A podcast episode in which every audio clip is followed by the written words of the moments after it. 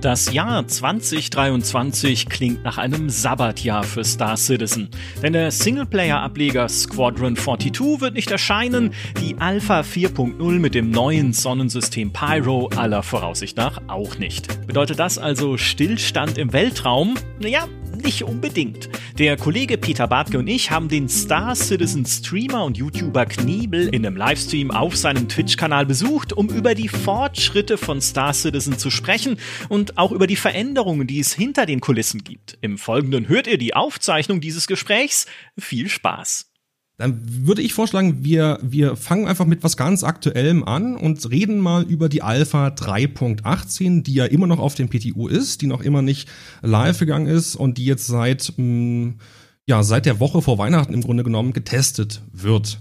Äh, wie ist da, wie ist da so eure Meinung zu oder ähm, euer Feedback, was ihr so da bekommen habt in die Richtung?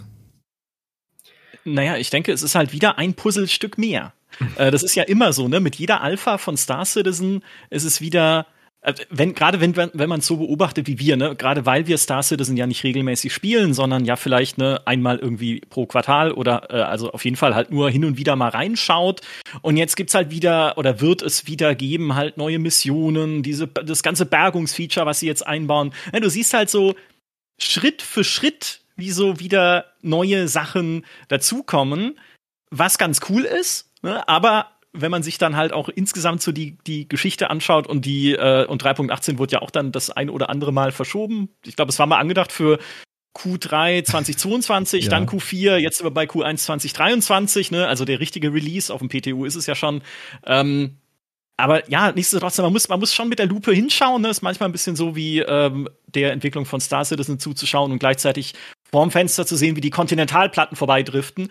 Aber ähm, es ist trotzdem dann, wenn man im Detail hinschaut, interessant einfach, was, was wieder neu dazu kommt. Und gerade diese, dieses Bergungsding, ne, das ist ja wieder eine komplett neue Gameplay-Ebene, die sie sozusagen einbauen. Und es ist spannend einfach, was auch dann zu sehen, was die Community draus macht später. Finde ich.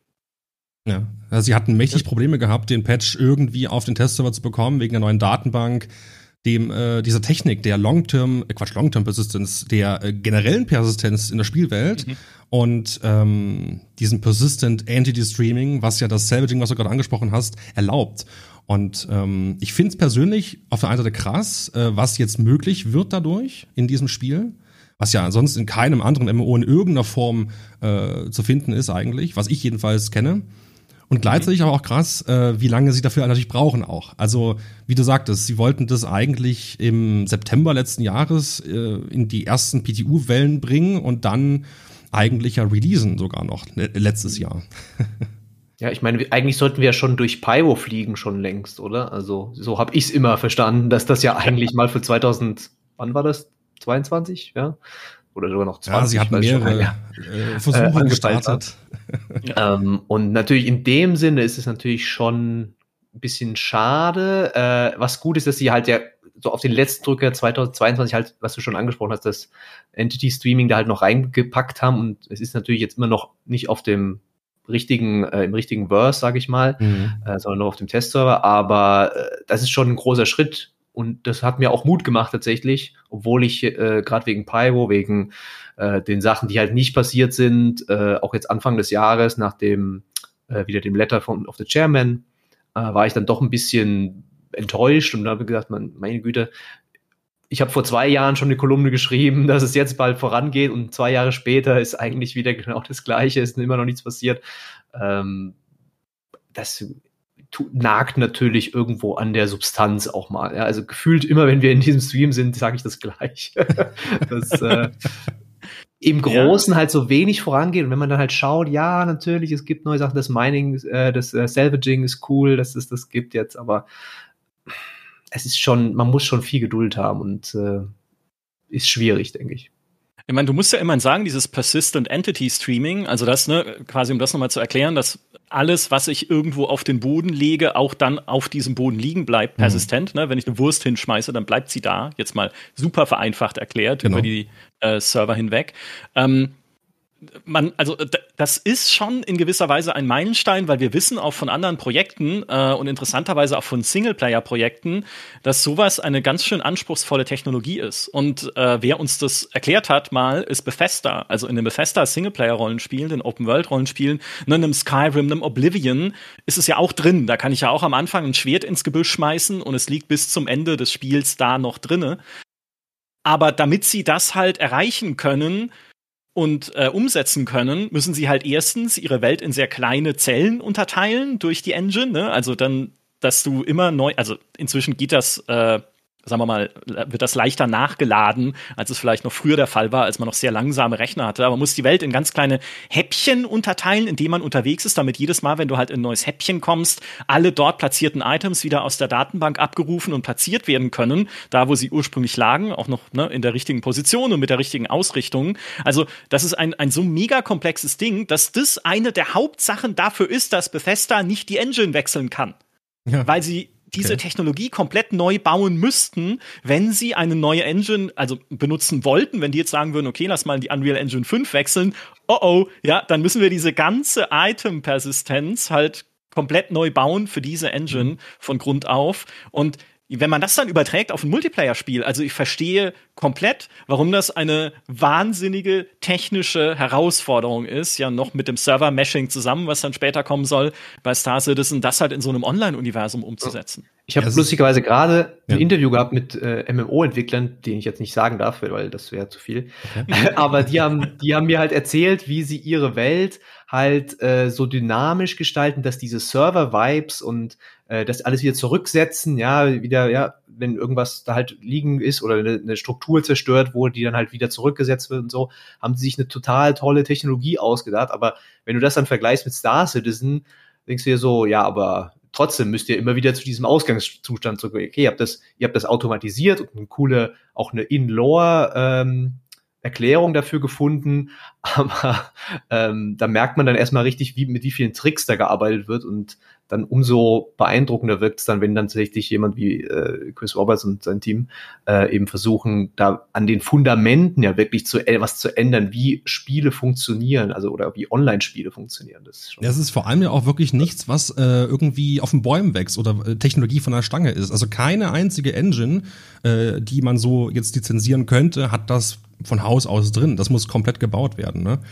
Ähm, ja. Also ich finde, also, und das ist halt auch ein, äh, zusammen mit anderen Sachen, die ja noch kommen sollen, mhm. ein, ein wahnsinnig wichtiger Baustein, aber halt auch wieder nur ein Baustein, ne, dafür, was Star Citizen mal werden soll oder könnte, ja, keine Ahnung, ob es das jemals wird, muss man ja auch immer dazu sagen. Also ich habe jetzt auch keinen, ich kann nicht in äh, Chris Roberts reinschauen und wissen, ob das wirklich mal irgendwie äh, das wird, was er verspricht. Aber zumindest je mehr man dieses Universum ja selber zu seinem Zuhause machen kann. Und sie haben ja jetzt auch in diesem Roadmap-Update äh, schon die persistenten Habitate, also diese eigenen Wohnungen, ja. äh, quasi angeteasert zumindest, dass es, äh, dass sie das umsetzen wollen. Noch nicht jetzt, aber halt dann zu einem späteren Zeitpunkt. Und je mehr ich dem halt irgendwie meinen mein Stempel aufdrücken kann und wenn es nur ist, eine Wurst ins Gebüsch zu schmeißen, ja, im übertragenen Sinne, desto desto mehr nach zu Hause fühlt sich das halt an. Ne, dass es drumherum halt auch noch wachsen muss und dann neue Gameplay-Features bekommen muss, ist vollkommen klar.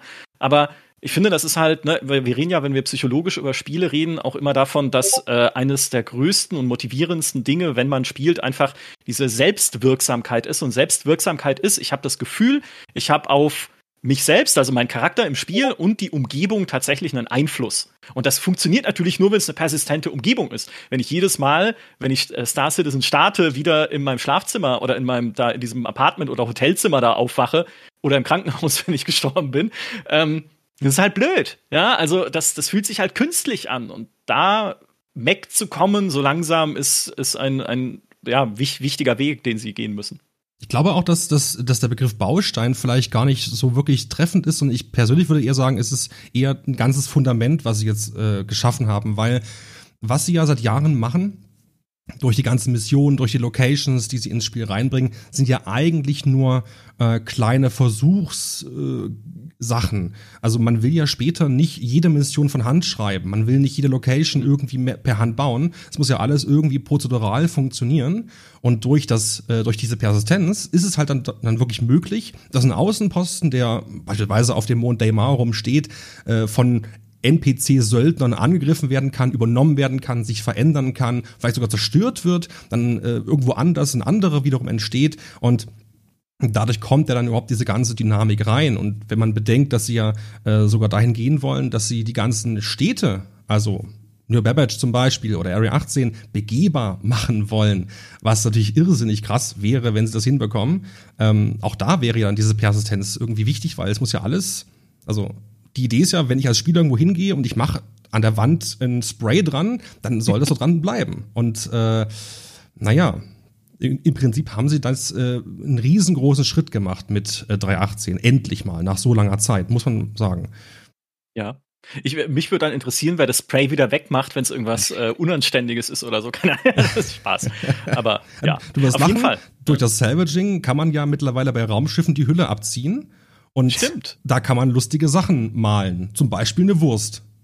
Ha. Ah, Oder andere okay. Dinge. Ja, äh, das hast du natürlich noch nicht ausprobiert, ne? Nein, nein, nein, ich, ich, ich male nie. ja. Aber äh, ja. Mhm. diese, diese Technik ist natürlich generell ein gutes Stichwort. Äh, jetzt, wo die, äh, ja, wo diese Persistenz im Spiel ist, ergibt sich halt auch die Möglichkeit, dass sie diese nutzen für Gameplay. Zum Beispiel äh, diskutieren wir in der Community bei Star Citizen schon seit Jahren, dass die Multifunktionsdisplays in Raumschiffen, also diese kleinen äh, Bildschirme, ähm, ja, sich nicht merken, was wir dort einstellen, was wirklich belastend sein kann, wenn CRG die Bildschirme falsch einstellt zum Beispiel bei einem Jäger das äh, Target-Display nicht per Standard einstellt und wir dann jedes Mal, wenn wir aus dem Sitz aussteigen müssen, da was umstellen müssen. Ja. Und äh, nun ist es ja möglich, diese Long, äh, also diese Persistenz zu benutzen, um ja das endlich mal zu regeln. Ja, was, was äh, vollkommen richtig ist und, und so absurd einfach nach äh, zehn Jahren. Ne? Ja. Also das äh, gerade solche Sachen, das ist ja klassische UX auch, ne? Also einfach User Experience. Ähm, ist ja beim, wenn man Desktop-Apps aufmacht oder sowas oder Programme am Rechner, ist es ja auch nichts anderes. Ich hätte halt gerne, dass die wieder so eingestellt sind, wie sie vorher waren. Ähm, aber es halt, da merkt man halt, was für ein Wahnsinnsbuckel die äh, äh, irgendwie hochsteigen müssen, wenn es irgendwie äh, um da auch selbst so eigentlich, das sind ja, ist, ist ja was ganz Kleines, was du jetzt ansprichst, aber um selbst ja. so ein kleines Ding dann da reinzukriegen. Ja, weil sie es halt auch, glaube ich, wirklich systemisch lösen wollen. Also sie könnten es, sie hätten das wahrscheinlich schon längst hardcoden können, haben sie ja bei mhm. anderen Sachen auch schon gemacht.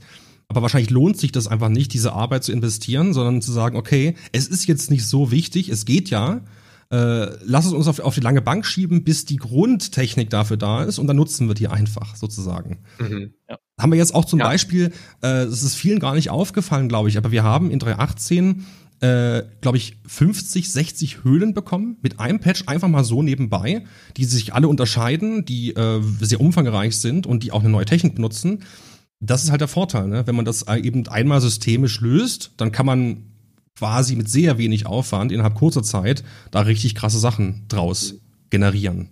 Das ist ja dann logischerweise auch die Hoffnung, ne? wenn du dann erstmal die Möglichkeit hast, mehr als ein System im Spiel zu haben, ne? dass du dann einfach sagen kannst, innerhalb von relativ kurze Zeit können da halt zig Systeme dann noch nachgeliefert werden, ja, oder die werden dann halt recht schnell, wir wissen ja inzwischen, die Planeten werden so schnell, können so schnell erstellt werden. Ja.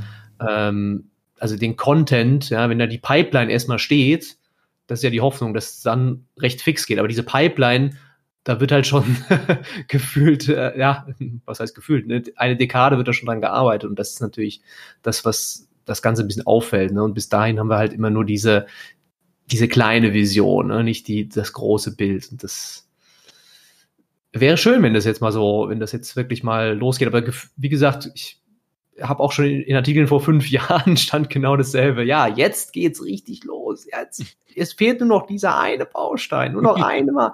Jetzt fast Server-Meshing. Aber jetzt, ne, da gibt es jetzt noch eine andere Technik. Aber wenn wir die haben, dann, dann wirklich. Also, äh, ich verstehe, also ich, ich bin da nicht skeptisch oder so. Ich bin, ich verstehe, was für ein Aufwand alles ist. Aber ich kann sehr gut auch verstehen, Leute, die dann da abschalten und sagen, ja, nee, das, ja.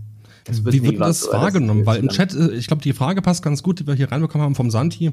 Äh, wie würden das für Außenstehende, die es nicht so innerhalb der Star Citizen, ich nenne es mal Bubble, äh, drin sind, wahrgenommen, äh, mit der Entwicklungsgeschwindigkeit? Also, dass das quasi schneller wird mit der Zeit oder ich weiß nicht. Es ist ein bisschen tricky, weil äh, natürlich, wenn du von außen drauf guckst, weißt, weißt du ja nicht diese ganzen kleinen, was du zum Beispiel jetzt gesagt hast mit den Höhlen, das wusste ich zum Beispiel gar nicht. Ja, mhm. das habe ich nicht mitbekommen, dass jetzt da irgendwie neue Höhlen mit reingekommen sind. Ähm, wenn es natürlich so ein großes Feature gibt wie jetzt Salvaging oder so, dann sagt man sich schon, ja, okay, cool, dass es jetzt, dass es jetzt drin ist.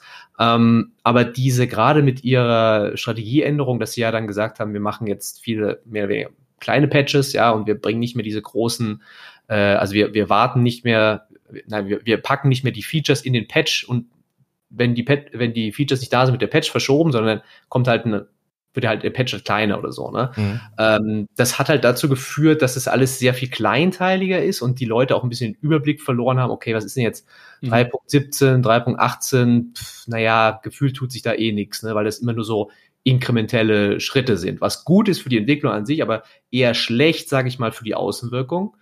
Und ähm, ja, wenn ich jetzt sage, wieso die Community zum Beispiel bei GameStar das sieht, ähm, da ist natürlich, wenn jetzt jemand ist, der nicht so informiert ist, der sagt natürlich ganz klar, ey, das dauert ja schon ewig, ja, und da passiert überhaupt nichts. Ähm, das ist ganz klar der Fall. Ja, und das ist, äh, das ist auch das Dilemma, mit dem wir immer zu tun haben, gerade wenn wir über Star Citizen berichten. Wenn man nicht eine große Neuigkeit hat, über die man berichten kann, und die auch viele Leute dann interessiert. Und hey, vielleicht, okay, das Persistent Entity Streaming, je nachdem, was es bringt und wie es funktioniert, wie gut es auch funktioniert, das kann sowas sein, ja. Aber jahrelang war es eher so ein, okay, es hat sich halt nichts im Großen so stark bewegt, dass es eine Nachricht wäre, die jetzt viele Leute ähm, ja, interessieren und irgendwie anlocken könnte, die sich dann weiter über Star Citizen informieren wollen. Also mit, mit was Großes meine ich jetzt, hey, jetzt ist das Universum halt wirklich persistent. Hey, jetzt ist das Server-Meshing da. Hey, jetzt ist das neue KI-System, an dem sie arbeiten, vollständig mhm. implementiert und mhm. ihr seht hier KI-Verhalten, das ihr so noch nicht in einem Spiel gesehen habt. Also, ne, einfach so eine, so eine Aufmerksamkeitsspitze ist natürlich immer was sehr Dankbares, auch gerade wenn man da als Presse drauf guckt, um die Berichterstattung wieder aufzugreifen. Aber wenn es dann halt nur so inkrementelle Sachen sind, und es ist ja viel passiert, also ne, wenn man sich das dann gebündelt anguckt, deswegen sage ich ja, ich spiele es ja hin und wieder ne, regelmäßig paar Mal pro Jahr, um einfach zu gucken, okay, wie anders ist es jetzt wieder geworden? Und was Moment, jetzt gibt's Gameplay in Gefängnissen? Und was Moment, man kann seinen Crime-Stat hacken? Und was Moment, es gibt Krankenhäuser? Und ja, ne, also man merkt dann schon, oder das ganze Medizinsystem, was da reingekommen ist und so weiter, ne, man merkt dann schon, Fortschritte sind da und es sind wieder neue Dinge da. Aber so das richtig große, fette neue Ding, auch was halt Pyro sein soll und könnte, ne, das neue Sonnensystem, was ja auch noch nicht da ist, sondern dann laut Chris Roberts ja in der Alpha 4.0 kommen soll, ähm, das fehlt halt leider.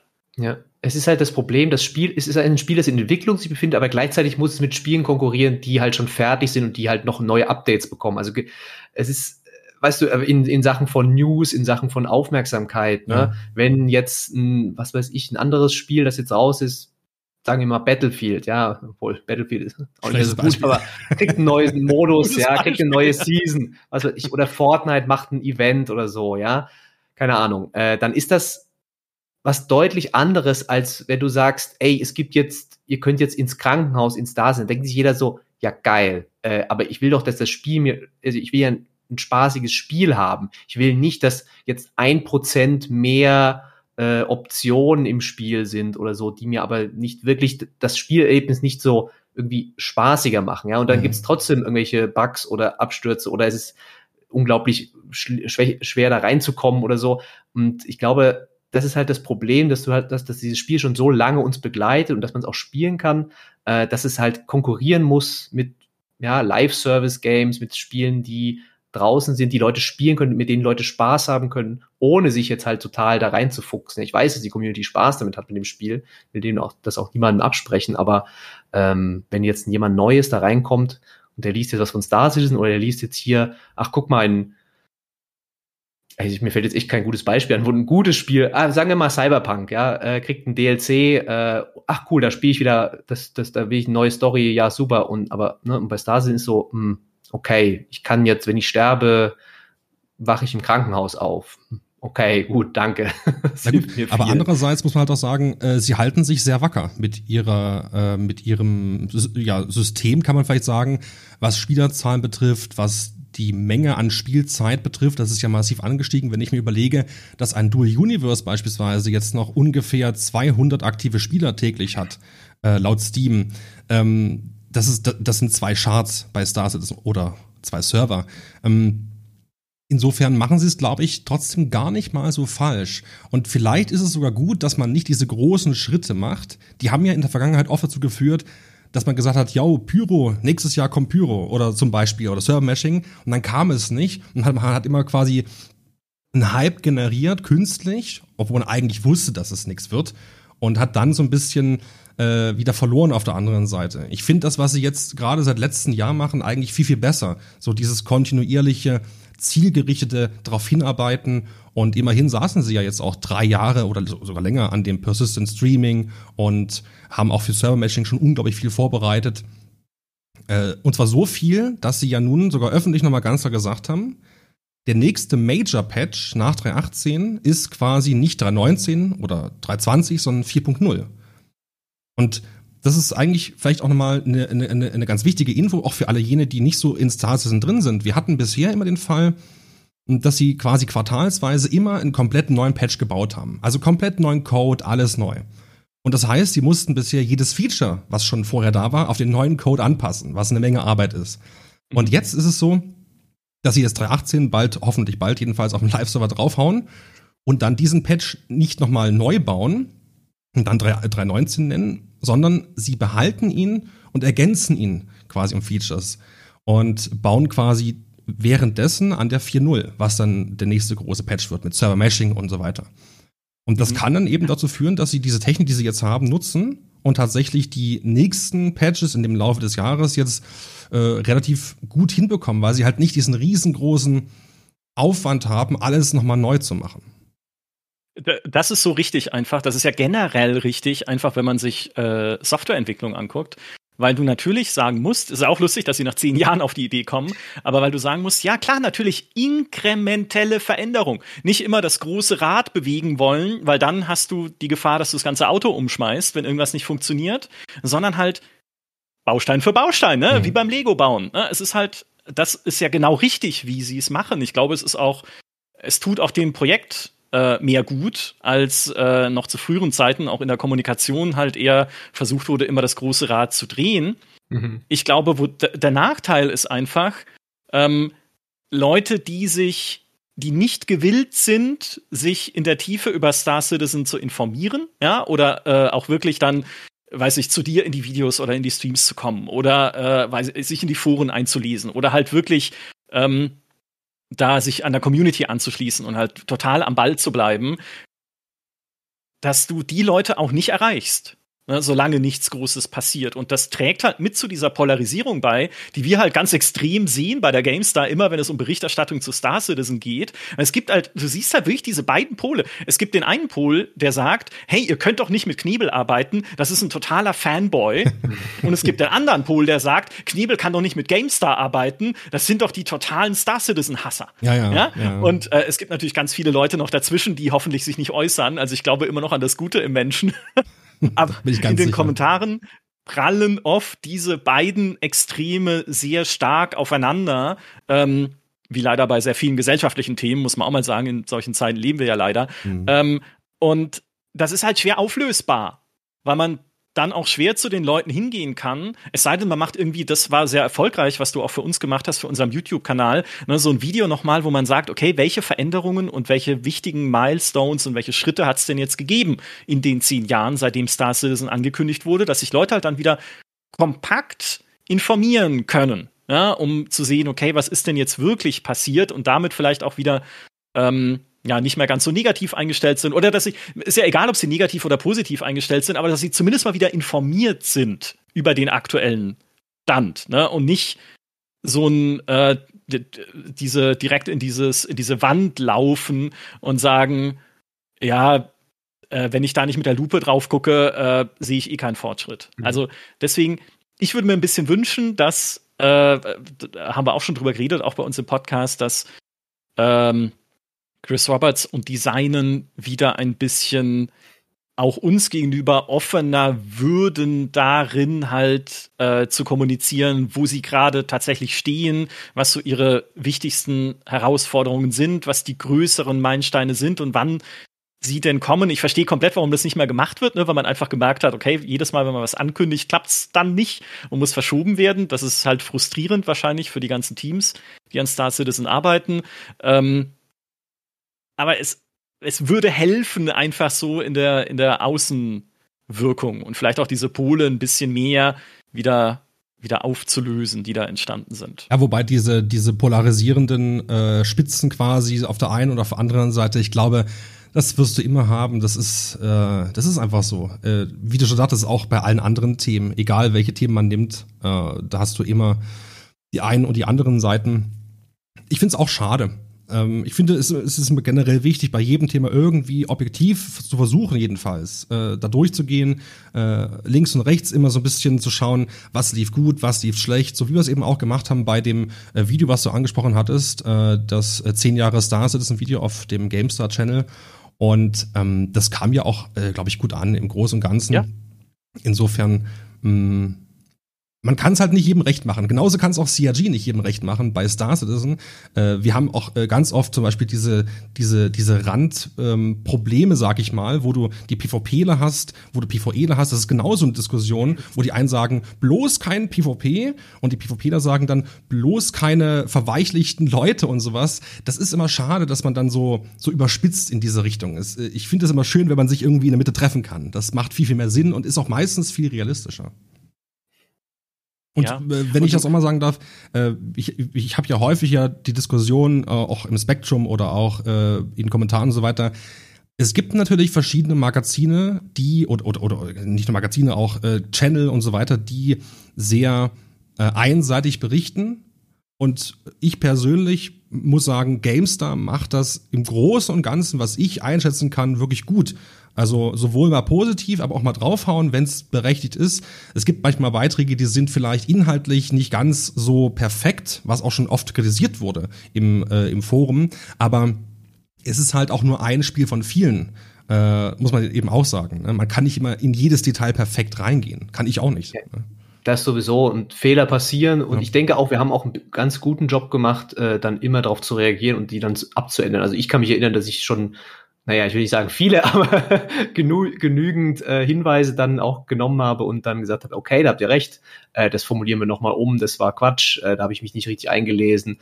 Ähm, und ja, ich meine, du sagst es selbst, nicht, die, nicht jeder kann sich immer komplett äh, in jedes Thema zu 100 Prozent einlesen. Deswegen machen wir ja oft die Sache, dass wir eben ja, wir haben mit dir zusammengearbeitet, wir haben mit äh, Usern zusammengearbeitet, mit Spielern, irgendwelche Reports gemacht, wo wir die Leute befragt haben, was macht ihr denn eigentlich so in Star Citizen, wie seht ihr denn das? Und auch die große Themenwoche zum Beispiel. Ja, genau, bei der Themenwoche haben wir auch sehr stark mit äh, Community zusammengearbeitet.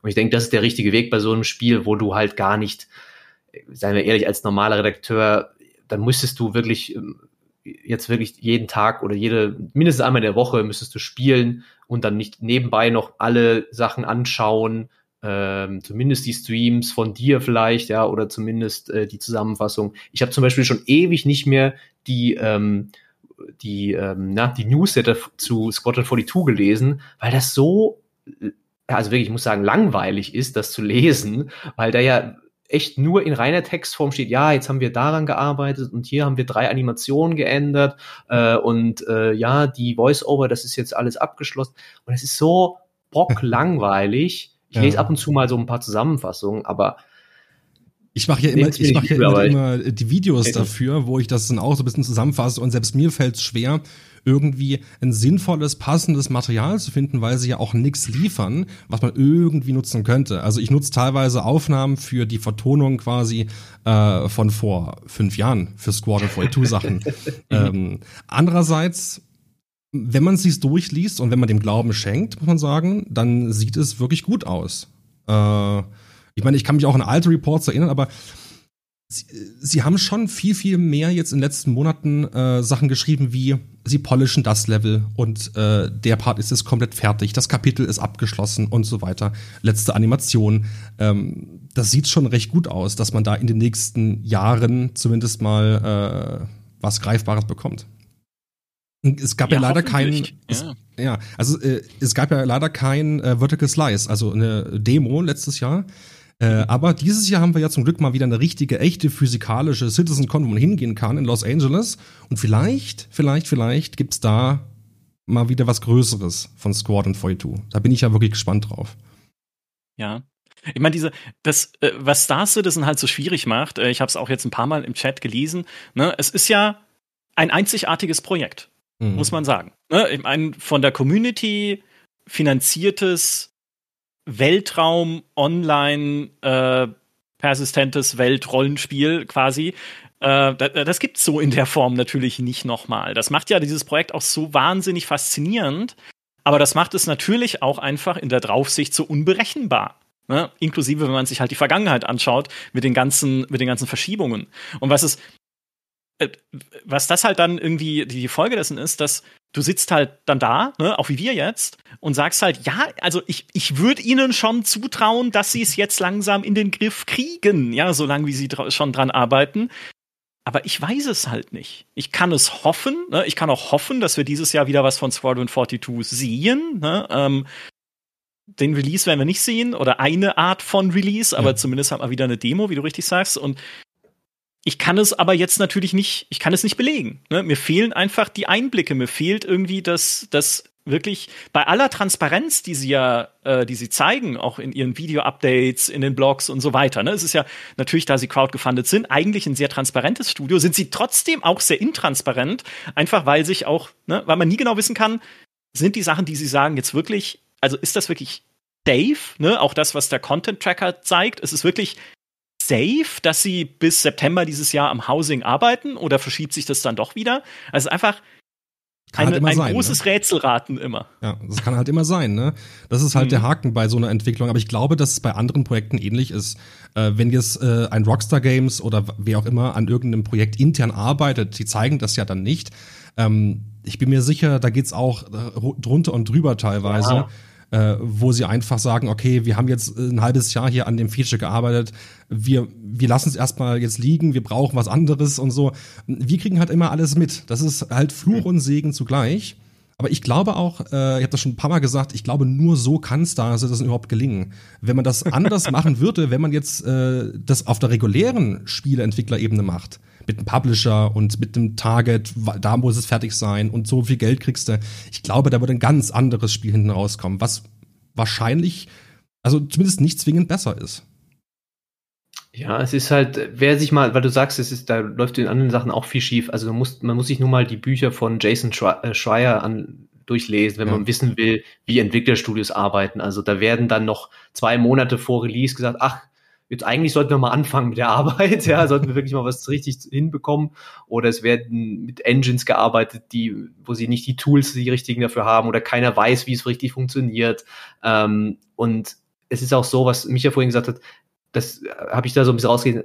Eigentlich Spielentwicklung ist auch stocklangweilig, ja, wenn du halt eine Arbeit, was hat mir in der Vorbesprechung, irgendjemand arbeitet bei Starsin seit, seit einem halben Jahr an einem Helm, ja, oder so. Mhm. Und äh, der die machen bestimmt auch noch was anderes nebenbei, aber da iteriert halt ständig jemand irgendwie so, ein, so eine Animation oder so ein, so ein 3D-Modell oder so und dann sind das gefühlt zwei Pixel, äh, die sich da verändern und dann kriegt der, ist dann ein Review-Prozess und dann wird er gesagt, nee, das muss aber grün sein und das gelb und dann wird das wieder zurückgeschickt und meine Güte. Und dann werden Sachen programmiert. Ich meine, ich bin kein Programmierer, aber ich stelle mir das auch recht, ähm, ja, für jetzt als so eine Sache, die du präsentieren willst, recht langweilig vor oder recht, ist halt nicht so spannend. Ne? Und wir haben halt eine andere Vorstellung von Spielentwicklung, weil wir es halt gewöhnt sind, ja, auch als Spielredakteure, ne, alle paar Monate sehen wir ein Spiel mal wieder. Ach, und da hat sich ja was geändert jetzt. Ah, und jetzt zeigen sie ein anderes Feature und so. Und das mhm. ist halt mhm. eine ganz andere Sache als bei Star Citizen, wo du halt wirklich alles, eigentlich alles mitbekommst,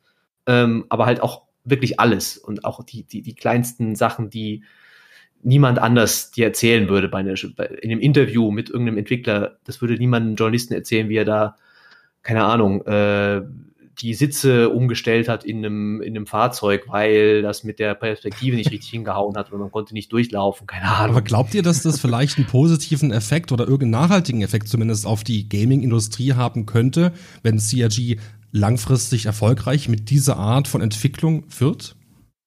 Boah, das ist echt so eine spekulative Frage. Ja. Ne? Da ist ja das, da, darüber hängt ja dieses große Wenn als Damoklesschwert.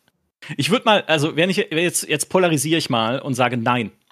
Weil Star Citizen in der Art, wie es gemacht ist und wie es auch viele Jahre lang und vielleicht sogar Jahrzehnte lang noch gemacht werden wird, weil ne, Chris Roberts hat ja selbst gesagt, das wird niemals fertig sein, sondern sie werden immer weiter dran arbeiten, ähm, ist so singulär in seiner Dimension, ja, mit über einer halben Milliarde äh, Crowdfunding-Geld, ist so singulär in seinen Ambitionen, ne? Ähm, über Chris Roberts müssen wir übrigens gleich noch, noch mal reden. Äh, Habe ich auch eine lustige Aussage gerade im Chat gelesen. Aber ne, okay. ne, ist halt, es, es ist so ein, ein, ein, ein, ein einzigartiges Projekt, dass es ich glaube nicht, dass man sich als Industrie, also ne, wenn wir sagen, wie viele, wie viele Auswirkungen wird das für die, für die Spieleindustrie haben, ich glaube nicht, dass es als Industrie Sinn ergibt, davon zu lernen oder das hm. irgendwie sich anzuschauen. Ja, man kann, ne, also theoretisch, was, was wir auch immer wieder sagen, ist, hey, auch, äh, sagen wir mal, klassische große Publisher, auch in Electronic Arts, auch in Ubisoft, könnten lernen, besser zu kommunizieren, ja, wo sie gerade stehen mit einem Projekt mhm. und was die Probleme sind bei einem Projekt. Ich sage nur Skull and Bones, ja, wie lange hat sich das verschoben? Wie viel äh, hinter den Kulissen Reportagen sind dann erschienen, was da für ein, ein Wahnsinn passiert ist an turbulentem Hin und Her mit Austausch der Game-Direktoren und Co., die dann immer auch neue Ideen mitgebracht haben. Also so äh, generell, was das angeht, also einfach transparenter zu sein, das ist schon was, was man sich von Crowdfunding-Projekten abschauen kann. Plus, was sich auch die Großen vielleicht abschauen könnten, ist der Early Access Gedanke. Halt zu sagen, ne, ich gehe halt früher mit etwas raus, um es zu testen, statt es irgendwie äh, jahrelang hinter verschlossenen Türen zu entwickeln und dann zu merken, es ist Mist. Hallo Fallout 76 oder so, ne? Also ja. all das sind natürlich Dinge, die man sich, äh, die man sich abgucken kann von solchen Projekten, aber insgesamt, dass man, dass wir jetzt in zehn Jahren da sitzen und sagen, Star Citizen hat die Spieleindustrie verändert, glaube ich nicht.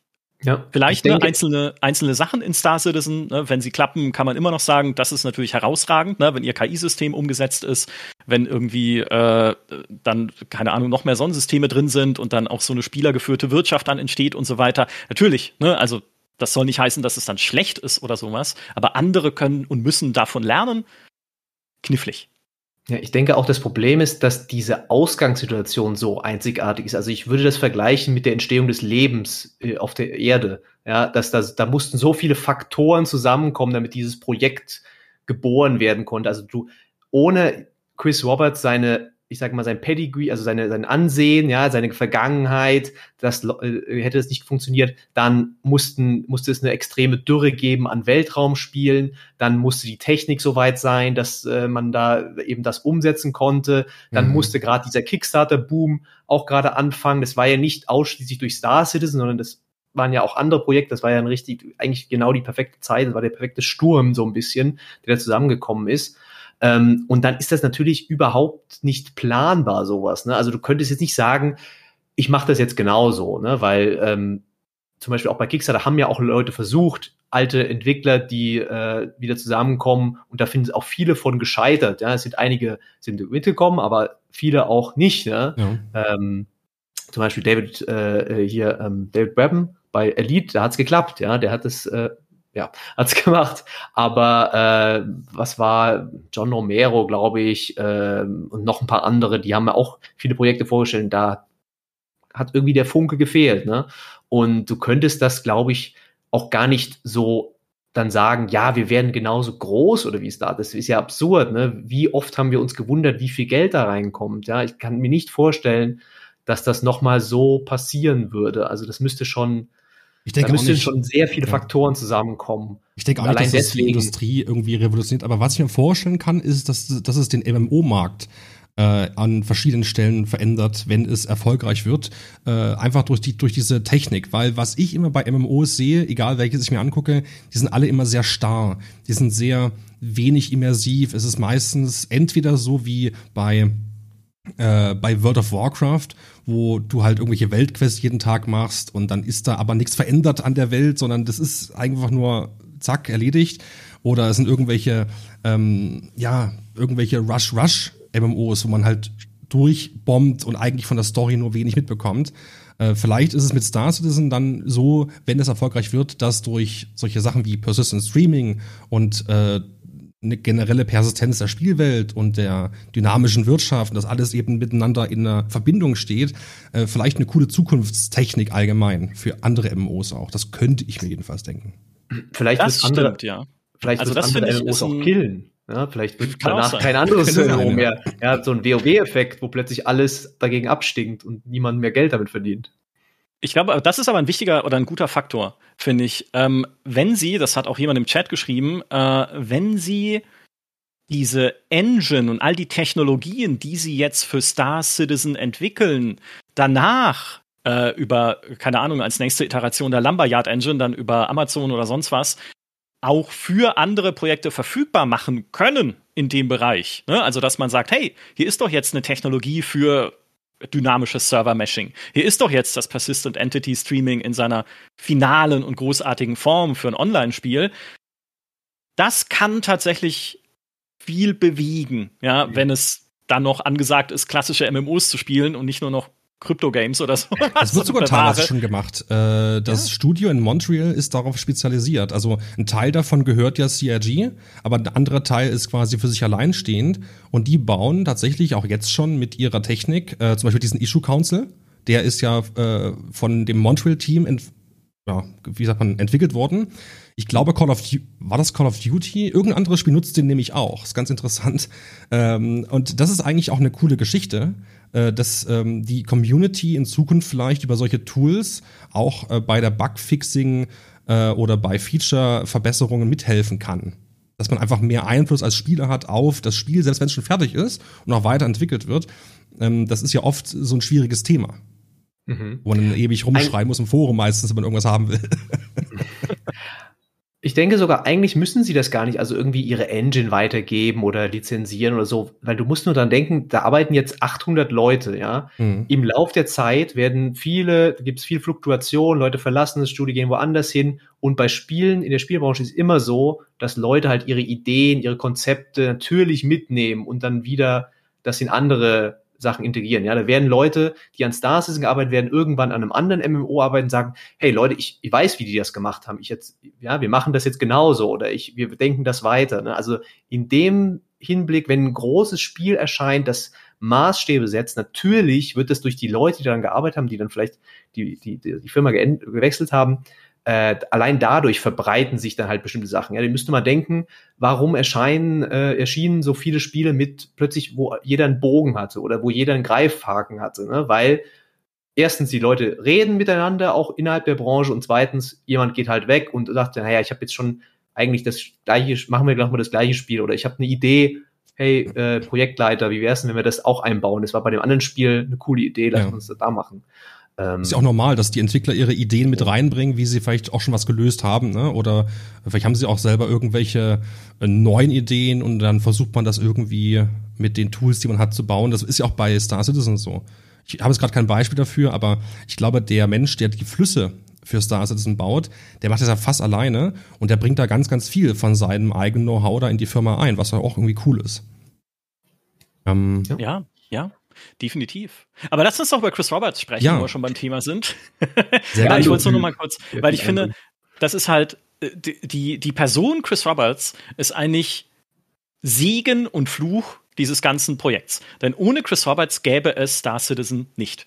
Der Mann denkt halt einfach größer als alle anderen denken würden. Und nur so konnte das überhaupt angeschoben werden. Oder es ist nur so konnte man überhaupt so einen, dieses diese, diesen Riesenbrocken, der es inzwischen geworden ist. Ne? Ich meine, ja, klar, die Pläne haben auch kleiner und kompakter angefangen, damals 2012. Aber dieses, ne, zu, wozu es inzwischen gewachsen ist, das würde es ohne Chris Roberts so nicht geben. Aber was wir halt auch wissen, auch aus Gesprächen mit Leuten, die ihn noch kennen, aus der guten alten Origin-Zeit, wo er Wing Commander gemacht hat und Co. oder wo er danach dann Freelancer gemacht hat und so weiter. Chris Roberts ist halt auch ein wahnsinniger Perfektionist und wahnsinnig detailversessen. Ja, also auch da, ich würde halt gerne mal wieder mit ihm reden. Ich hab's lange nicht getan. Es waren immer tolle Gespräche, hat immer Spaß gemacht. Ist auch ein äh, super umgänglicher Typ so. Aber er, es kann halt sein, dass auch ein Chris Roberts eher ein Faktor ist, der Dinge verzögert, wenn es um die Entwicklung dieses Spiels geht, weil ihm Details, und so wurde es uns halt erzählt, so war er früher schon, ja, auch bei seinen in Anführungszeichen kleineren Projekten wie Wing Commander und Co., wenn er sich an irgendeiner Kleinigkeit stört, dann muss die halt neu gemacht werden. Ja, egal, mhm. ob das jetzt irgendwas verzögert oder nicht. Und äh, wenn dann halt der neue, äh, das, was du vorhin erwähnt hattest als Beispiel, ist ein animierbarer Gunner-Helm, der auch außerhalb des Raumschiffs getragen werden kann, also bei so EVA-Aktionen, ne? Wenn dann, also ich sage nicht, dass das jetzt konkret was ist, wo irgendwie Chris Roberts draufschauen würde oder nicht, aber wenn er eine Demo, und das haben wir auf der Gamescom selber schon erlebt, wenn er eine Demo sehen würde, in, der, in der dieser Helm drin ist und dieser Helm zeigt auf seinem integrierten HUD-Display irgendwas falsch an, ich schätze ihn so ein und ich habe ihn so schon erlebt bei äh, Behind-the-Scenes-Demos von Star Citizen auf der Gamescom, dass er dann sagt, ändern. Ja, das wird jetzt aber hier geändert. Und es gibt eine legendäre Messedemo, ähm, die er uns am ersten Tag der Messe gezeigt hat. Ja. Und am Ende der Messe in, in Köln, der Gamescom, äh, war dann dieses Fan-Event ne, in einem Theater in Köln, wo man diese Demo dann nochmal sehen konnte. Und das war drei Tage später oder vier Tage. Und an diesem ersten Messetag war diese Demo radikal kaputt. Also da, was heißt radikal kaputt? Also es gab halt ganz viele Bugs, ganz viele Ungereimtheiten, ganz viele Sachen, ja. auch kleine Details, irgendwie ähm, Texturen flimmern und so weiter. Und dann hat, haben wir halt live mitbekommen, wie Chris Roberts dann während unseres Termins zu Hause angerufen hat, im Studio, wahrscheinlich in Austin, glaube ich, damals, um die Leute halt auf diese Fehler hinzuweisen, dass sie doch bitte jetzt gefixt werden müssen. Ja? Damit sie dann halt ein paar Tage später diese Demo beim Fan-Event zeigen können, wo sie dann abgestürzt ist, lustigerweise. Also, aber dieses, dieses, dieses unbedingte Schaffen wollen, dieser unbedingte Ehrgeiz, wie gesagt, der ist super wichtig dafür, dass es sowas wie Star Citizen überhaupt geben kann. Er kann aber halt auch super schädlich sein, einerseits, ne, weil er Sachen verzögert, andererseits, weil vielleicht auch Leute dann keinen Bock mehr haben, mit so jemandem zu arbeiten. Wenn ich sage, okay, mein Chef steht die ganze Zeit neben mir und sagt, hey, Peter, den Artikel könntest du aber noch mal eine Nummer besser schreiben und da könntest du aber noch mal eine Nummer schönere Screenshots machen, Peter. Ja? Ist es ähm, nicht so? Wieso formulierst du das im Konjunktiv? Das war doch äh, zwei, drei Jahre lang so. Ja. Aber ganz ehrlich, ich muss sagen, ich finde das großartig, ähm, dass das so ist, wie es ist, weil es gibt auf YouTube, glaube ich, tausende Videos über Red Dead Redemption 2 und was für krasse mhm. Details es dort gibt. Diese Videos haben Millionen von Views und das zeigt einfach, dass die Leute sowas geil finden und das feiern. Nur die Leute sind halt nicht bereit, darauf zu warten. Und das ist die Krux dabei. Also wenn man den Leuten ein, äh, ein, äh, ja, ein fertiges Spiel hinlegt, was so geil ist, dann nehmen sie das gerne an. Aber wenn sie auf dem Weg dahin sozusagen die Entwicklung verfolgen, dann springen viele ab, weil sie sagen, ach nein, jetzt machen die dieses Details und die Bettwäsche muss animiert sein und der Helm, wie du sagst. Äh, aber am Ende des Tages ist es doch ist es doch ein, ist es doch ein, doch ein Spiel. Äh, und ich, ich finde, viele Spiele haben viel zu wenig Details. Ich meine, bei Hogwarts Legacy ist ein super Spiel, aber die haben Quidditch vergessen. Also, das verstehe ich nicht. Das wäre nicht nur vergessen, sie haben ja gesagt, sie konnten es nicht. Ja, es war nicht machbar. Genau, ja, ja klar. Glaube ich natürlich, aber äh, das hätte ich, also wenn ich Chefentwickler wäre von Hogwarts Legacy, ich hätte ja. das Spiel nicht rausgegeben ohne Quidditch, nie im Leben und ich glaube die allermeisten Harry Potter Fans auch nicht.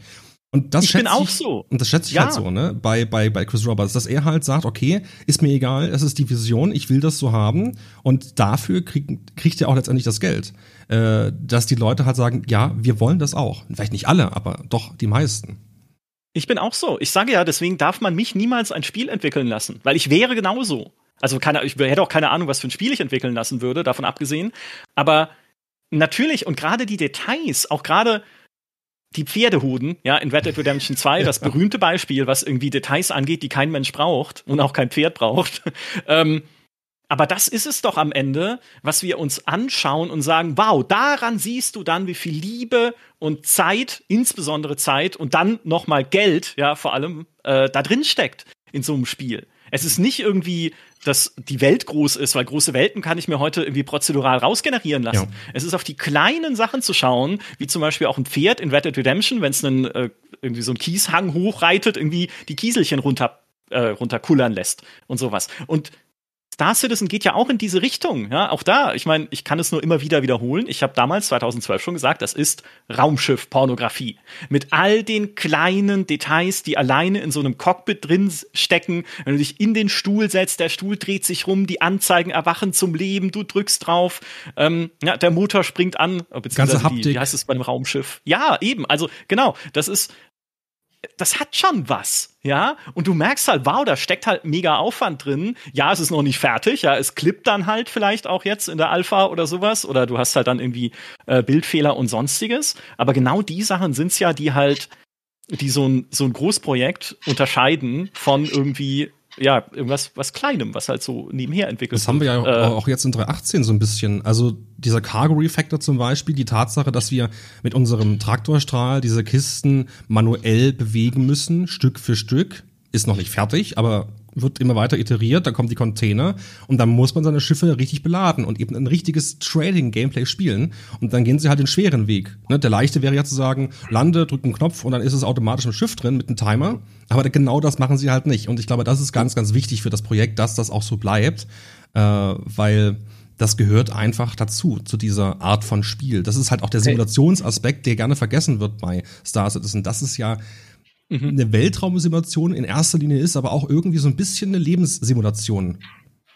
Ja, also was du jetzt beschreibst, klingt mehr nach Gabelstapler-Simulator allerdings für mich. Ja. Und wenn du sagst, es ist der einfache Weg, für mich klingt es nach dem, das andere klingt nach dem spaßigen Weg und das komplizierte klingt für mich nach dem, oh, ich schlaf ein Weg. Aber, guck mal, aber okay, das sind halt unterschiedliche Ansprüche und, und Leute, ich weiß, Leute finden das geil, aber für mich persönlich, ich wäre fein ja. mit äh, Glück auf den Knopf und aber dann ist ja das Trading-Gameplay auch nicht besonders, wie sagt man, äh, spannend, ne? Wenn du halt, äh, ich meine, das gibt's schon überall. Ja, aber was ist spannend, wenn du deine Kiste einzeln einladen, also. Naja, der okay. Multicrew-Aspekt, ne? Dass du mit anderen zusammen, äh, zusammen spielst, dass du halt eine Crew hast, auf die dich verlassen kannst, dass du dein Schiff belädst, dass du dabei vielleicht auch gestört werden kannst und auch der Skill-Aspekt. Denn wenn du in der Lage bist, das Schiff besser zu beladen als andere, bist, hast du auch mehr verdient im Spiel als andere und äh, kann sich so auch ein bisschen selber verbessern mit der Zeit. Ne? Und dann hast also du auch, äh, auch, auch irgendwelche Tools. Also du hast dann eben zum Beispiel einen Gabelstapler, ja, aber auch irgendwelche anderen Geräte und, und Werkzeuge, die du dabei benutzt. Also es ist ja dann durchaus interaktiv. Es ist ja nicht so, dass wir eine Stunde lang jetzt Kiste von links nach rechts verschieben. Das wird ja nicht das, äh, das Ziel sein. Denkst du? Ja, Chris ja, Roberts, der ja. findet das super. Ich, ich finde halt, das sind alles so Elemente, die halt dann auch immer ein bisschen die Fantasie anregen, was denn später auch alles noch in diesem Universum mit anderen Leuten zusammen möglich sein wird. Mhm. Ja, äh, von ganz simpel gesagt, hey, ich klaue Leuten ihre Fracht aus dem Frachtraum, weil sie tatsächlich als physisches Objekt da drin steht, bis hin zu, ne, wenn es kommt dann in, in äh, Alpha 3.19, diesem neuen Bergbausystem. Ne? Also wenn dann tatsächlich irgendwie auch die Rohstoffe überarbeitet werden und es bestimmte Rohstoffe dann exklusiv nur auf bestimmten Himmelskörpern zu finden gibt, ja. dann spiele ich halt irgendwie so einen Bergbau Guy, der dann extra dahin fliegt, unter Gefahr vielleicht noch, keine Ahnung, was dann da an, äh, an Schrecklichkeiten drumrum zischt oder so, oder anderen Spielern, die rum PvPen oder sowas, um das abzubauen, um dann Profite zu machen. Und da freuen sich auch, wenn sie es mir abkaufen, wieder die Leute, die craften und diese Materialien brauchen, um irgendwie neue Raumanzüge zu bauen oder was auch immer dann halt alles möglich sein wird. Also wirklich dieses, dieses Gefühl, aber ne, ist noch ferne Zukunft, aber jedes, alles davon ist auch da wieder, das Bild kommt immer wieder, ist wieder ein Baustein für diese, für diese, ich finde, das ist ganz richtig ausgedrückt, eigentlich für diese Weltsimulation, ja. für diese Lebenssimulation, die es halt dann werden soll irgendwann. Da hast du eine wunderbare Brücke tatsächlich gerade geschlagen äh, in Richtung 3.19 und dem, was uns in dem Jahr jetzt noch erwartet. Vielleicht wollen wir da noch mal kurz äh, hinspringen. Denn genau, was du gerade sagtest, mit diesen unterschiedlichen Ressourcen kommt ja in 3.19 endlich mal ins Spiel, äh, beim Mining nämlich, wo sie jetzt ankündigt haben, dass sie äh, quasi jedem Planeten äh, Standard äh, Ressourcen zuweisen und sagen, okay, Eisen ist äh, zum Beispiel nur bei Crusader, Kupfer gibt's nur bei Microtech und bei Asteroiden wiederum gibt's immer so eine Mischung.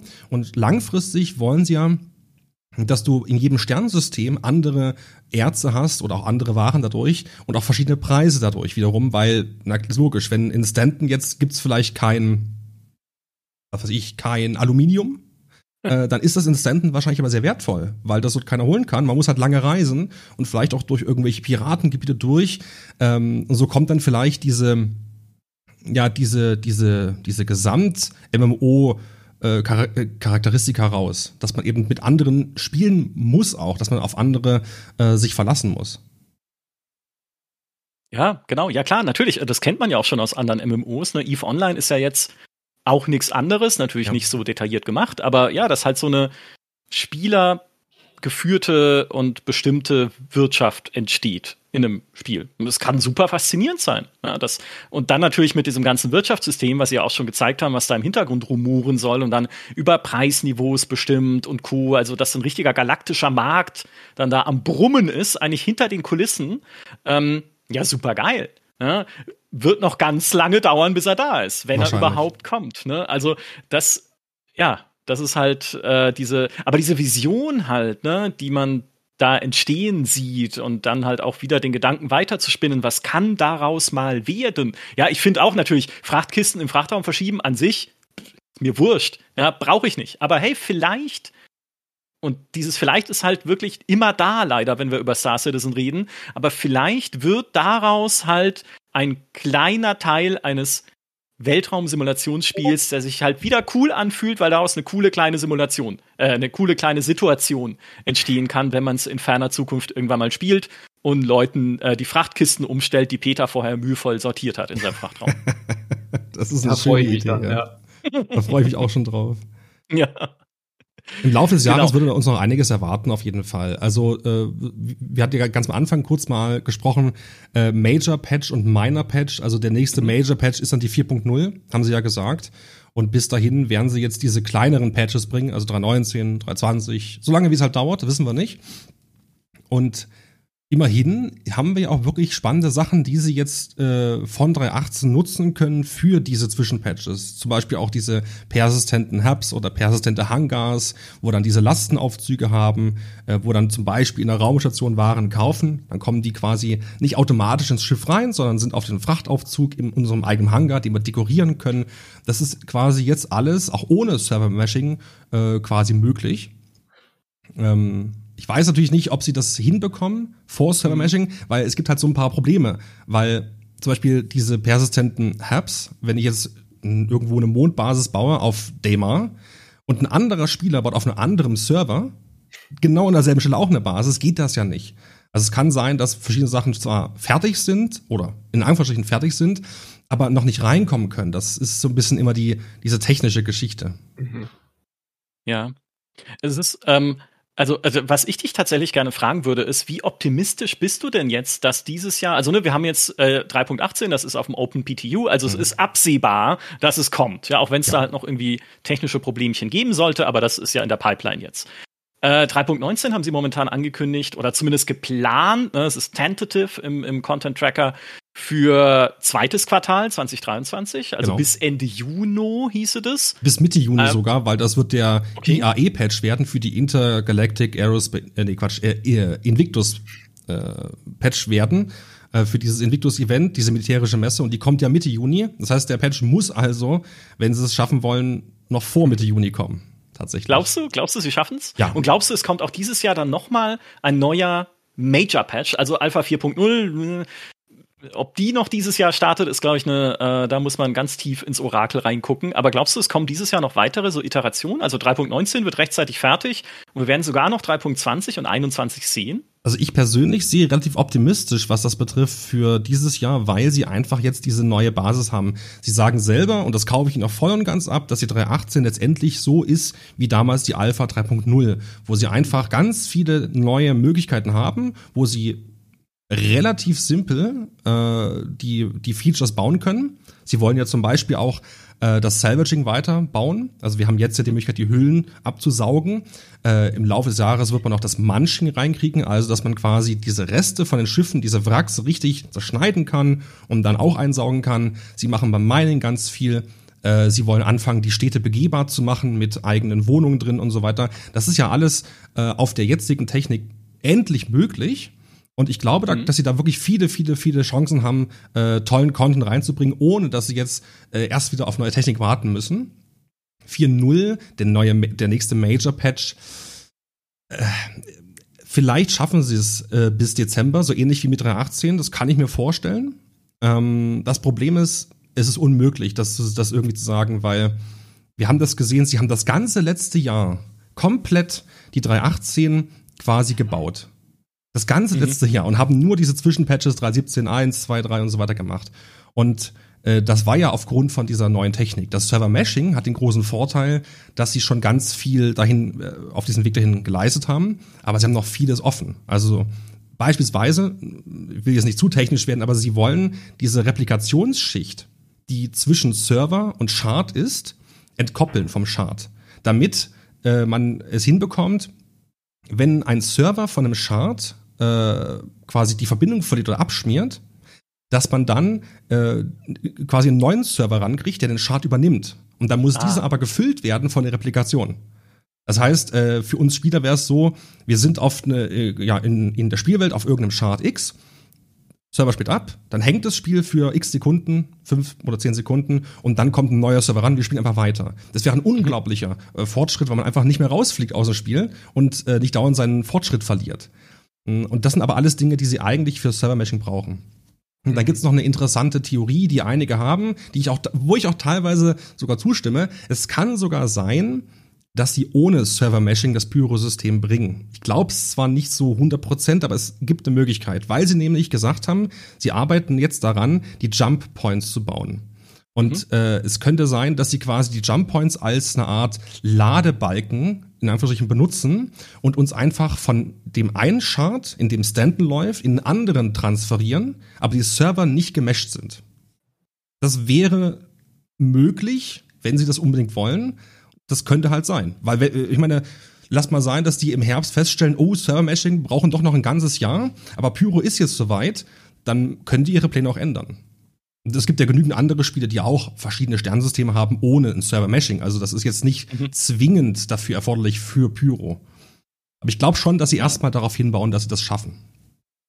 Hm, ja. ja, ich glaube auch nicht, dass sie das, also ganz persönlich würde ich denken, dass man das, dass das echt so eine, so eine Notfalllösung wäre, weil ja. ähm, ich meine, Chris Roberts hat keine Angst davor, Sachen zu verschieben und äh, Sachen, ey, ja, ah, tut uns leid, kommt jetzt doch noch nicht, ja. Und ich meine, Pyro ist jetzt schon so lange Entwicklung, ob das jetzt noch ein Jahr wegbleibt, äh, ich glaube, da ist die, die, äh, also diese Entscheidung fällt ihnen da recht leicht, glaube ich. Ihnen ist das wichtiger, auch weil du musst ja auch dann denken, was das dann für eine Außenwirkung hat. Ne? Das ist ja so ein bisschen als ob du einknickst, ja, vor dieser Aufgabe. Dann sagst du die ganze Zeit, ja, wir machen das, wir machen das und dann, ach nee, wir machen es doch nicht, wir machen, wir bringen jetzt das System erstmal so und es bringt ja auch nichts, wenn sie erstmal so eine um so eine Lösung einbauen, die halt nicht wirklich das ist, was sie machen wollen, um es dann später wieder zu ändern. Also naja, ganz, ganz so tragisch ist es nicht, weil tatsächlich ist es ja so, dass aktuell ein Chart von einem Server verwaltet wird. Und das können sie ja so, so, so beibehalten. Äh, sie müssen ja trotzdem dann quasi uns übergeben von Chart A auf Chart B, also letztendlich auch von Server auf einen anderen Server. Also prinzipiell ist die Technik dieselbe. Es ist nur, dann, also das eigentlich Blöde wäre, dass man in dem Jump Gate, wo man dann durchfliegt, nicht steuern kann und quasi eine, Anima eine Art feste Animation hat. Das ja, könnte halt Ladepause sein. quasi. Ja. Aber das hat sie auch nie davon abgehalten, beim Clasher-Gefängnis uns einen schwarzen Bildschirm zu zeigen und uns dann zu teleportieren. Ich meine, wir, wir, wissen, dass sie da im Zweifel einen Kompromiss eingehen, wenn sie müssen. Aber das, wie, wie du sagtest, ne, äh, wahrscheinlich eher als Notfalllösung. Ja. Und Dinge nachträglich ändern, also ich meine, sie ändern ja auch das Flugmodell, oder ja. ist es zumindest jetzt mal im Progress-Tracker mit drin, dieser Master Mode und sowas. Mhm. Also ich, ich würde, also ja, Chris Roberts ist ein Perfe Perfektionist, aber ich glaube, wenn er halt auch dann sieht, natürlich irgendwas funktioniert nicht so, wie er es gerne hätte, dann glaube ich, haben sie auch kein Problem, das nochmal umzuschmeißen und äh, auch das, was schon jetzt in den Alphas drin ist, halt nochmal umzubauen. Ist ja beim Flugmodell auch eine gute Idee, muss man sagen, wenn das nochmal angepackt wird und nochmal überarbeitet wird. 100 Kreuze im Kalender, wenn endlich das Flugmodell angepasst wird. Das ist ja. Äh, ja. dringend erforderlich, dringend. Ja. Plus, plus, da haben wir jetzt noch gar nicht drüber geredet, aber das ist hier das, äh, das äh, Allerwichtigste. Für Peter habe ich gelesen in seinem Artikel für Gamestar.de. Mit 3.19 soll es ein Tutorial geben. Ja, endlich. Zumindest eine New Player Experience soll angepasst werden, ja, auch, aber nur in, äh, was war's, Area 18 und genau. Noch irgendwas, noch einen anderen Ort. Nee, ähm, nur, nur Area 18 tatsächlich. Ah, okay. Mhm. Ähm, und ja, sie gibt noch eigentlich, also korrigiere mich gerne, aber es gibt, glaube ich, noch keine richtigen konkreten Infos, was das beinhalten soll. Sie sprechen da auch vom, so ein bisschen die Einführung in die Lore, ja, so ein bisschen, ja, also ein bisschen so, was macht man da eigentlich in diesem Universum vielleicht, könnte das ja auch sein. Ähm, ich erhoffe mir natürlich vor allem, dass da irgendwie mal klar gesagt wird, okay, das musst du tun jetzt, da, da geh da hin. Das gibt's ja alles schon, auch teilweise auf der eigenen Webseite. Sie haben ja selbst einen ganz recht umfangreichen Guide mhm. ähm, Teil da auf der Webseite, wo man reinschauen kann mit Videos und was nicht alles. Und natürlich gibt's YouTube, aber mich stört das immer extrem, wenn du irgendwie raustappen musst aus dem Spiel. Gerade bei Star Citizen, wo es ja äh, nicht so ungefährlich ist, rauszutabben, habe ich so das Gefühl, ähm, weil die Version ja doch ein bisschen unstabil ist ab und zu. Ähm, also ich, ich tapp ständig halt, raus. Du tappst nicht raus? Ja. Okay, gut, dann, dann habe ich keine Angst. Aber äh, das wär, äh, mich reizt dann natürlich auch dann irgendwo raus. Ne? Also deswegen fände ich ein Tutorial ja. schon cool. Ich weiß auch, warum. Es gab ja auch mal früher, glaube ich, eins. Äh, Lange am Anfang. Her. Genau, zwei ja, ähm, oder so. Genau, aber das haben sie ja auch rausgemacht, weil sich halt ständig was ändert und ich verstehe das auch komplett. Aber andererseits ist das für mich dann, wenn sie jetzt darüber nachdenken, klingt das natürlich auch so, als ob sie jetzt an einem Punkt sind, wo sie sagen, naja, so viel wird sich nicht mehr ändern, wenn wir das jetzt einbauen. Hoffentlich, das bleibt dann vermutlich. Ja, da, kann also, ich, da kann ich was dagegen sagen. äh, Area 18 wird nochmal komplett gereworked. Und auch A-Corp hat noch keine Wolken bekommen, zum Beispiel die mhm. neuen. Äh, sie machen das jetzt eigentlich nur deswegen dort, weil dort die Performance am besten ist für neue Spieler. Das ist aus meiner Sicht jedenfalls der Grund. Und weil sie sowieso die Stadt nochmal äh, ändern und da vieles anders machen. Und dann werden sie auch das Tutorial anpassen. Aber ich finde es gut, dass sie es machen, weil ja. niemand hat Bock, sich durch endlose Guides zu lesen. Oh, gut, YouTube-Videos sind immer nett, aber es ist, glaube ich, wichtig, dass. das musst du jetzt sagen. Ja. aber es ist wichtig, dass, der, dass das Spiel selber ein Tutorial hat und ich zum Beispiel, ich, hab, ich wollte eigentlich jetzt noch äh, im äh, Februar, März eine Einsteigerguide machen für dieses Jahr. Ich warte damit jetzt auf 3.19, weil natürlich nutze ich dann diesen, äh, dieses Tutorial auch und das ist vielleicht ganz gut, weil die erste halbe Stunde soll dem neuen Spieler erklärt werden, während er durchläuft mit Pfeilen, mit irgendwelchen Symbolen, keine Ahnung. Und äh, das kann man ja auch wunderbar äh, für ein Video äh, mit nutzen gleich. Ne? Super Sache. Ja. Also heute ich brauchst du eigentlich ein du brauchst ja eigentlich einen, einen anderen Spieler zurzeit, der dir eigentlich hilft ja, am Anfang, weil sonst ist es fast unmöglich, da reinzukommen, finde ich. Ja, es ist wirklich schwer. Also ich kriege ganz oft die Rückmeldung, dass der Einstieg in Star Citizen unglaublich schwer ist, was ich selber gar nicht so richtig verstehe, oftmals. Und das sage ich nicht, weil ich jetzt schon so lange das Spiel spiele, sondern weil ich äh, in Star Citizen damals, als ich reingekommen bin, sehr leicht reingekommen bin und ich bei anderen Spielen wie Elite oder, oder Eve viel größere Probleme habe, weil die viel, viel komplexer sind an vielen Stellen. Und gerade durch diese Steuerung WASD, Maus, das ist super easy eigentlich. Auf der anderen Seite, wenn es viele schreiben, wird was Wahres dran sein. Und dann ist es natürlich sinnvoll, dass CRG da auch die neuen Leute besser abholt. Nicht, dass die nach einer halben Stunde das Spiel ausmachen, sondern die sollen ja dabei bleiben. Ne? Gut. Ja, es ist halt einfach kein Actionspiel. Ne? Ich meine, du hast halt allein, wenn man sich die Tastaturübersicht anguckt und dann sieht, okay, das liegt da und das, oh Gott, und was noch alles und was ist der Cruise Mode und wie was. Ne? Also es kann schon sehr überfordernd sein, wenn man reinkommt. Ich möchte einfach, dass wenn ich dann aus dem Bett aufstehe in dieser New Player Experience, dann Gary Oldman, Gillian Anderson und Mark Hamill an meinem Bett stehen und sagen, herzlich willkommen, jetzt hast du es geschafft. ne? So quasi. Sie haben ja Motion Capturing mit ihnen gemacht, hätten sie machen können. ja, war Spaß. Aber ey, wie cool wär's, ne? Also wie cool wär's, wenn sie da so eine kleine Brücke wenigstens bauen zu Squadron 42 und ja, den Figuren, die da drin vorkommen sollen. Und wenn's nur ist, irgendwie weiß ich nicht, Gillian Anderson bringt mich zu dem äh, Dock-Computer, wo ich mein Raumschiff rufen kann und sagt mir dann, okay, komm, steig ein, Junge, flieg los und schau dir mal dieses Universum an. Hä? Also, ne? Wobei realistischer, werden sie nicht machen, aber es wäre cool. Wobei realistischer wäre eigentlich, wenn du dann halt aufstehst und du aber dann äh, falsch rum aufstehst, dabei aus dem Fenster fällst und stirbst und im Krankenhaus auffasst. ja, und da steht dann Gillian Anderson und sagt, ah, so geht's allen. Ja. Das war, herzlichen Glückwunsch, das war dein erster Bug. Willkommen in Star Citizen. Ja. fantastisch, fantastisch.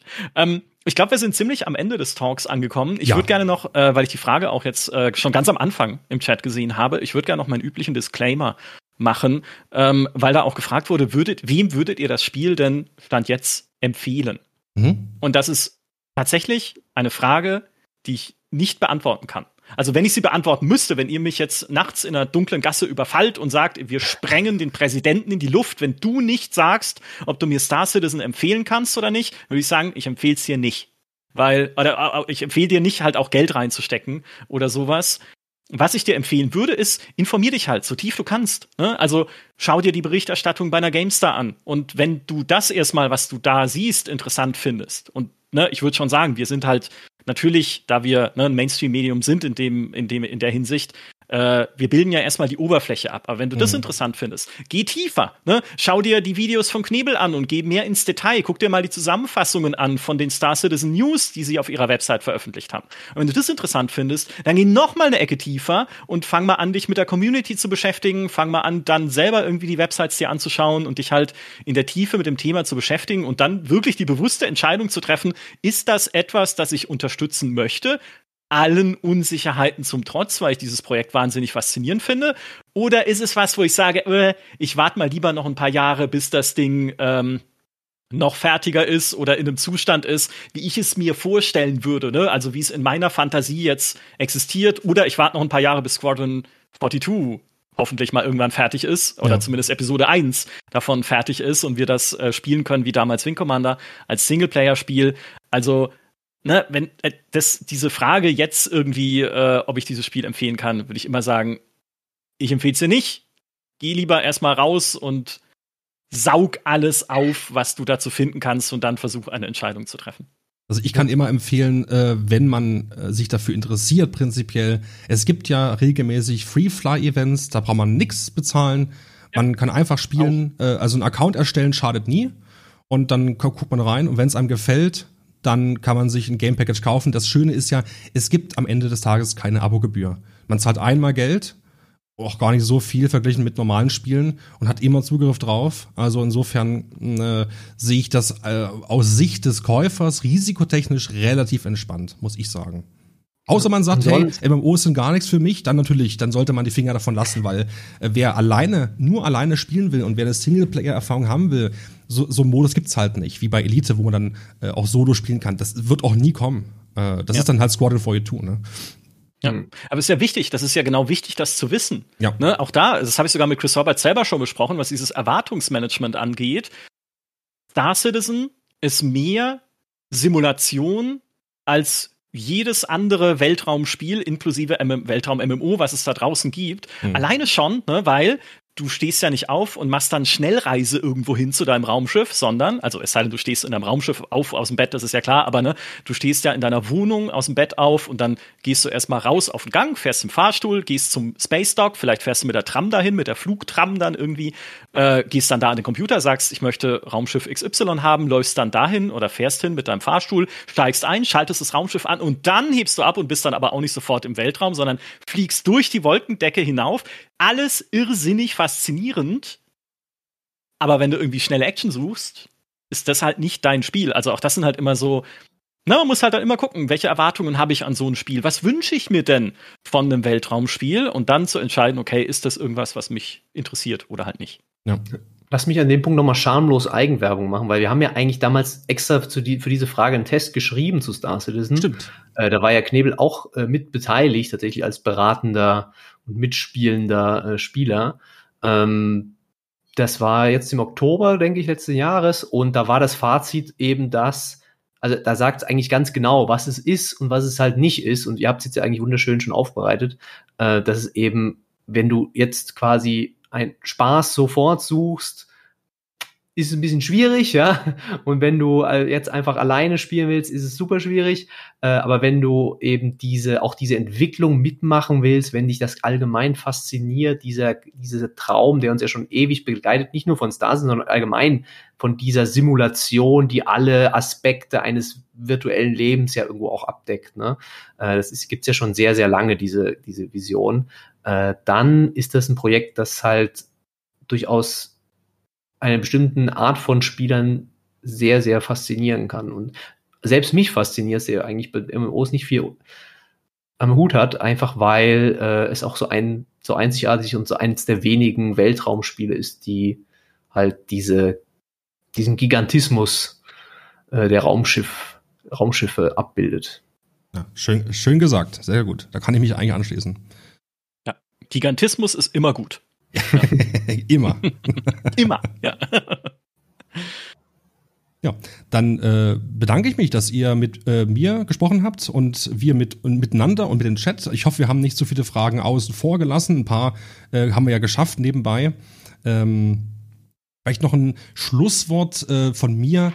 Ähm, ich bin gespannt auf das, was uns dieses Jahr erwartet. Ich habe ich hab gute Hoffnungen, gute Erwartungen an die äh, nächsten Patches und ähm, 4.0 werden wir sehen, äh, ob sie das hinbekommen oder nicht. Ja, danke, dass ihr da wart.